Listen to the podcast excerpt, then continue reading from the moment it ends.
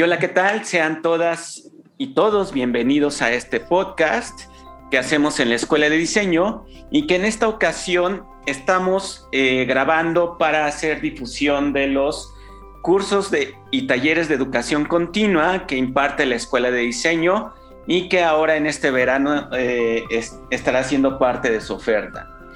Eh, parte de la intención de estos cursos y de estos talleres es que se puedan desarrollar todas aquellas nuevas habilidades y competencias que está eh, ahora solicitando el mundo laboral. Y sobre todo, parte de ello es cómo es que realmente estamos entendiendo el diseño sin que yo sea diseñador o, yo también siendo diseñador o diseñadora, cómo estamos entendiendo el diseño y los diferentes procesos del diseño. Y justo para entrar en estos temas es que me da mucho gusto recibir a Brisa y Amalia, quienes son las docentes del curso de introducción al pensamiento de diseño, el cual tiene justo como objetivo y, casi, casi decir el quióbole con el diseño, ¿no? Entonces, eh, Brisa, Amalia, sean ustedes bienvenidas. Hola, muchas gracias, Omar.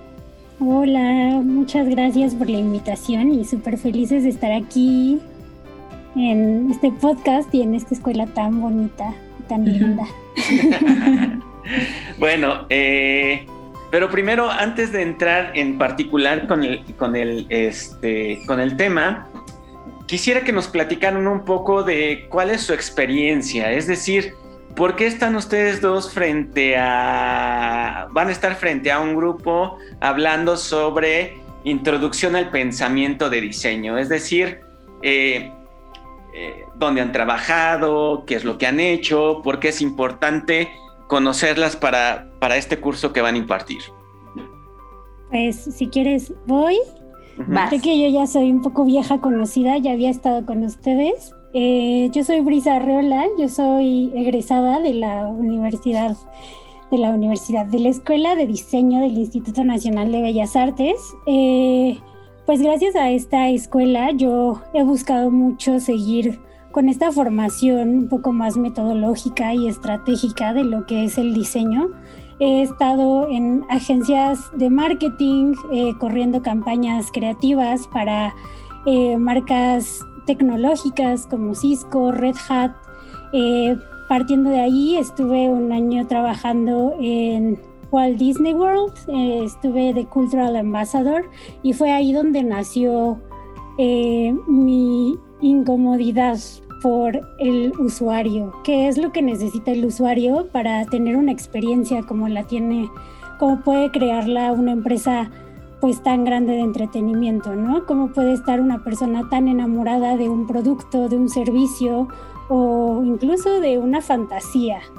Entonces, a partir de ahí regresé a México. Eh, ahí fue donde se hizo la magia, puedo decir yo, porque tuve el placer de conocer a Amalia que es una de mis eh, compañeras que más admiro dentro del campo laboral. Eh, ahí tuvimos la oportunidad de especializarnos como, como UXers. Eh, empezamos a trabajar más, más a fondo con el usuario, empezamos a especializarnos pues en todo lo que podría ser esta metodología y hoy me encuentro eh, trabajando en BBVA como Product Designer, ya trabajando a full. Y este es, bueno, la primera vez que me acerco como docente, pero con una gran compañera. Ay, gracias, Bri. pues me presento yo, yo soy, em, yo soy antropóloga social y entonces tal vez ustedes se preguntarán, ¿cómo es que Amalia llegó a este podcast a hablar de diseño? Pues bueno, la verdad es que cuando yo salí de la universidad, entre mis planes estaba estudiar diseño y era una como de las grandes inquietudes que tenía pero me di cuenta que no quería pasar como nuevamente por cuatro años de vida universitaria en la licenciatura y que tal vez podía encontrar como algún match entre la antropología y el diseño. eh, bueno, justo al ser antropóloga social, yo me especialicé durante cuatro o cinco años de carrera en hacer investigación cualitativa. Entonces, digamos, vengo como del otro camino, ¿no? Del eh, otro camino que de repente se une al camino también de, de Brisa. Yo descubrí que podía aplicar justo la antropología en el pensamiento de diseño, haciendo investigación con las personas que usarán nuestros productos, nuestros servicios. Y yo en ese momento vivía en Jalapa, yo estudié en la Universidad Veracruzana. Em, y dije, me voy a mudar a la Ciudad de México porque sé que allá está como este campo amplio en temas de diseño y sobre todo en investigación para el diseño. Entonces, ahora me gusta decir que soy antropóloga para el diseño. ¿Por qué? Porque facilito justo las herramientas de investigación cualitativa para equipos más extensos. No solamente yo las aplico, sino que también las acerco a el equipo completo, ¿no?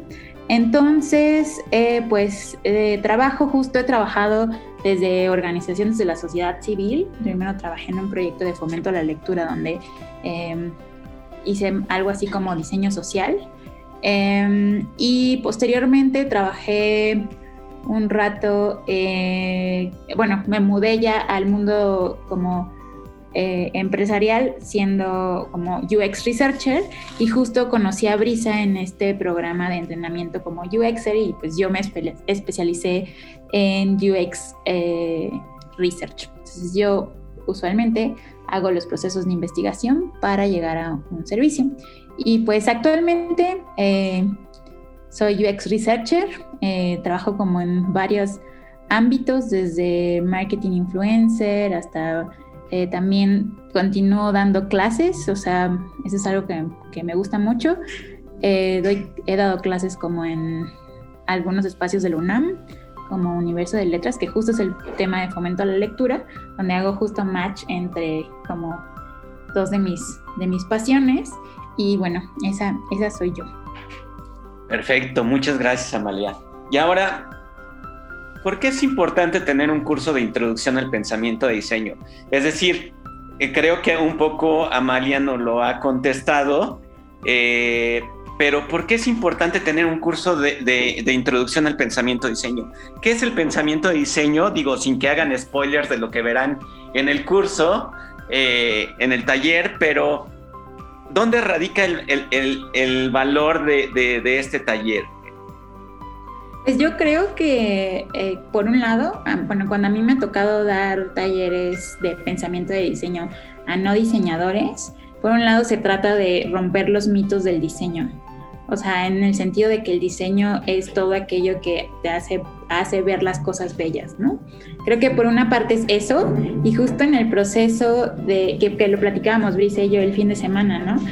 En el, otro proceso donde es acercar al pensamiento de diseño a personas que ya tienen formación como diseñadores, diseñadoras, es acercarles a esta otra parte de, para diseñar, conoce tu contexto. Creo que ese es como para mí un, punto de partida.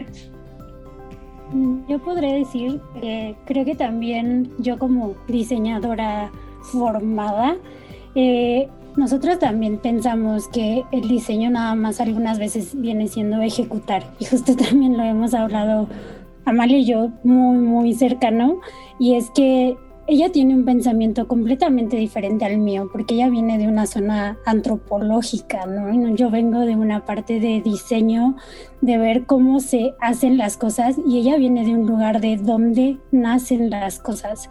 Entonces creo que este ámbito de juntar estos, estas dos como, estos dos pensamientos y hacerlo como, trabajarlo, tú como, pues como persona, como ser humano, es sumamente importante porque no estás creando nada más, como dice Amalia, cosas bonitas, sino que estás creando cosas usables para los para las personas. Entonces, realmente enfocarnos en ese pensamiento de qué es, para quién es y con quién lo voy a hacer, ¿no? Entonces es formar este pensamiento complejo que pues literalmente es un músculo, como nos decían a nosotras, que se tiene que trabajar, se tiene que romper y se tiene que formar.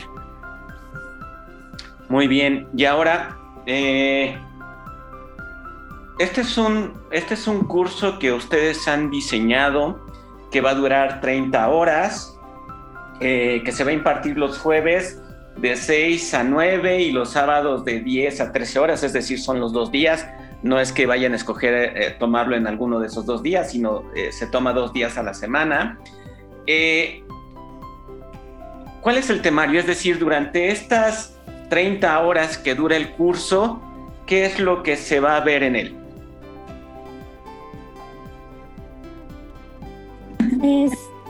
vamos a ver todo el proceso de diseño. que como sabemos, eh, viene desde un entendimiento, empatía, el usuario, prototipado, testeo. Y algo muy padre de este proceso es que es iterativo. Entonces, es un proceso que no es lineal, es un proceso que acumula varias varias etapas y puede ser un poco repetitivo, pero justo a partir de esto nosotros queremos darte todas las herramientas para que a partir de eso tú puedas generar eh, una propuesta o un servicio eh, de valor. Entonces vamos a, a, a, husmear en cada una de estas este, fases del diseño para darte todas las soft skills. No solamente queremos darte lo teórico, queremos otorgarle a los alumnos estas estas herramientas que los ayuden a saber más, a saber como un poquito fuera, no me gusta esa frase de fuera de la caja, pero buscar más allá de lo que te pueden enseñar en un curso habitual, no como teórico, sino más lúdico, más dinámico. Nos gusta mucho ese tipo de clases a Amalia y a mí. Sí, o sea, en definitiva no, o sea, no es, un, o sea, por supuesto que vamos a platicar acerca del pensamiento de diseño, vamos a platicar acerca de, la historia. Es más, a mí me gusta decirle como a, a, mis alumnos y a mis alumnas y preguntarles como sean muy, muy malas, muy, muy malas y muy malos al momento de eh, eh, pasar un proceso de diseño, ¿no? O sea, como también vamos a ser críticos y críticas con el pensamiento de diseño, ¿no? Pero algo bien, bien importante es que vamos a vivir el proceso. O sea, no hay otra forma de aprender pensamiento de diseño si no es ejecutando un proyecto. O sea, tiene que ser a fuerzas como eh, aprender haciéndolo. Entonces, vamos a hacer eso, ¿no? Vamos a, a recorrer todo, cada uno de los pasos de diseño desde justo conocer el problema, entender el problema, eh, hasta probar aquel prototipo o eh, idea que haya salido del proceso. Bien, y ahora, eh, pues ya me llevé a cabo todas estas sesiones, ya estuve trabajando con ustedes todas esas horas, eh, tomé este curso que me entrega eh, reconocimiento con validez oficial por parte del Instituto, Instituto Nacional de Bellas Artes y Literatura. Y luego, ¿qué sigue? Es decir, ¿cuáles tendrían que ser mis perspectivas o cuáles serían mis perspectivas después de haber salido del curso? O sea, ¿a qué podría aspirar? A todo.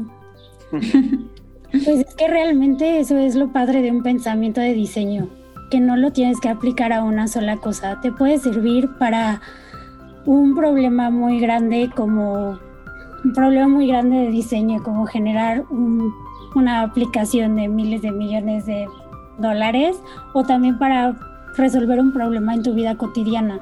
Entonces, creemos que también esta parte de la metodología no solamente es para personas que tengan como este pensamiento de diseño y que hayan estudiado diseño. Obviamente, les ayuda mucho, ¿no? Pero también, por ejemplo, Amalia y su carrera eh, ha, hecho que ese, ese, ese enfoque que ella tiene le da un plus para desarrollar como todas estas capacidades. Entonces, no lo vemos como algo centrado en que, ay, puedes ser diseñador de productos saliendo de este curso. No. O sea, puedes tener una base muy sólida para resolución de problemas. Sí, creo que esa es, la, esa es como la frase clave, la resolución de problemas, o sea, no solo en contextos, em, pues sí, como de producto, ¿no? Sino en, eh, o sea, pienso en como los contextos de trabajo en donde yo he estado y que aplicar el proceso eh, de tal o cual forma finalmente te lleva a encontrar una solución, ¿no? Creo que algo que, que a mí últimamente me ha estado inspirando mucho es justo esta clase de pensamiento de diseño sumada a fomento a la lectura, ¿no? O sea, ¿quién, ¿quién se iba a imaginar que podíamos jugar y ser súper creativas en un contexto tan burocrático como lo suelen ser las universidades eh, públicas, ¿no? Entonces, creo que de eso se trata, solucionar problemas. Em, pues bueno, si a mí me hubieran enseñado esto en la universidad, hubiera, sido muy, muy feliz, ¿no? Porque justo vengo de este mundo mucho más de ideas, mucho más abstracto y para mí, pues sí se trata de volver las ideas ejecutables. Y creo que también Amalia acaba de tomar algo súper importante y es esta parte de, de, forma creativa. Estamos muy, estamos muy este, idealizados a que los problemas son bloqueantes y realmente los problemas son áreas de oportunidad que tenemos que empezar a ver y a desarrollar como oportunidades, no como algo que nos va a detener en un proceso, sea creativo o sea personal o profesional, ¿no? Entonces, también cambiar un poco esta mentalidad que tenemos sobre los problemas y cómo los ejecutamos en nuestra vida. Te digo, esto que dice Amalia sobre un problema abstracto, si no queremos spoilear nada, pero tenemos un ejercicio padrísimo sobre esos problemas abstractos, ¿no? Cómo nosotros nos imaginamos un problema simplemente. Entonces, es atacarlos desde desde lo que son y las oportunidades que conllevan de una forma creativa, que también nosotros pensamos que no somos, que no podemos aplicar la creatividad en eso, cuando hay miles de maneras de atacar una, de un problema creativamente y también vamos a desarrollar la creatividad que me emociona mucho. Pues muy bien, chicas. ¿Algo más que quieran agregar? ¿Algo que termine de convencer a las personas que nos están escuchando, que ya sé que muchos de ellos ya están con la intención de irse directamente a nuestro sitio web y hacer su registro, pero algo que más, que quieran agregar.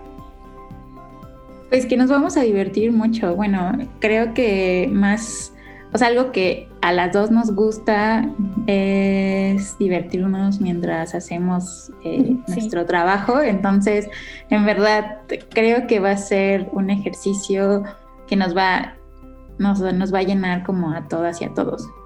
nos las vamos a pasar súper bien y pues eso, creo que, que para mí sería eso. Pues para mí es un poco lo mismo que diga Amalia por dos y también agrego que siento que es muy importante empezar a desarrollar habilidades que ofrece o sea, que nos ofrecen como por fuera en este mundo tan competitivo profesionalmente. Creo que es importante empezar a desarrollar nuestras habilidades por donde podamos. Y si una escuela como, bueno, un referente del diseño como lo es la Edimba está ofreciendo este tipo de cursos, creo que son muy importantes de tomarlos en cuenta y también darte la oportunidad tú como estudiante, comunicólogo, diseñador junior o como tú quieras, de abrazar esta incomodidad de aprender algo nuevo. Entonces, dense chance de, si no saben nada, empezar a aprenderlo desde cero con alguien como Amalia y como yo que te vamos a apoyar en cualquiera de las etapas y pues que estamos aquí para equivocarnos y para aprender. Entonces, sean bienvenidos cualquier persona que quiera aprender, que quiera equivocarse, que quiera crear, entonces ahí va a estar el espacio abierto y bienvenidos todos. Pues muy bien, muchas gracias chicas. Entonces ya saben que pueden inscribirse ya a este taller de introducción al pensamiento de diseño con Amalia y Brisa, que son 30 horas, que se va a impartir los jueves de 18 a 21 horas y los sábados de 10 a 13 horas. Eh, este curso arranca el 15 de julio y bueno, eh, vamos eh, a, dejar toda la información sobre los costos, dónde se inscribe uno y toda esa cuestión. Si ustedes entran a www.edimba.imba.gov.mx, ustedes van a encontrar ahí toda esa información para que se puedan inscribir, que igual de igual manera vamos a estar publicando cosas e, información sobre nuestros otros talleres en todas nuestras redes sociales, que es Edimba Oficial, y que este y otros muchos podcasts los pueden encontrar en anchor.fm diagonal edimba o en el mismo sitio de la escuela edimba.imba.gov.mx. Eh, chicas, nuevamente muchas gracias por aceptar la invitación y venirnos a platicar eh, y venir a platicar con nosotros sobre su curso. Y yo soy Omar Mendoza, coordinador de difusión de la Escuela de Diseño. Nos escuchamos en el siguiente episodio.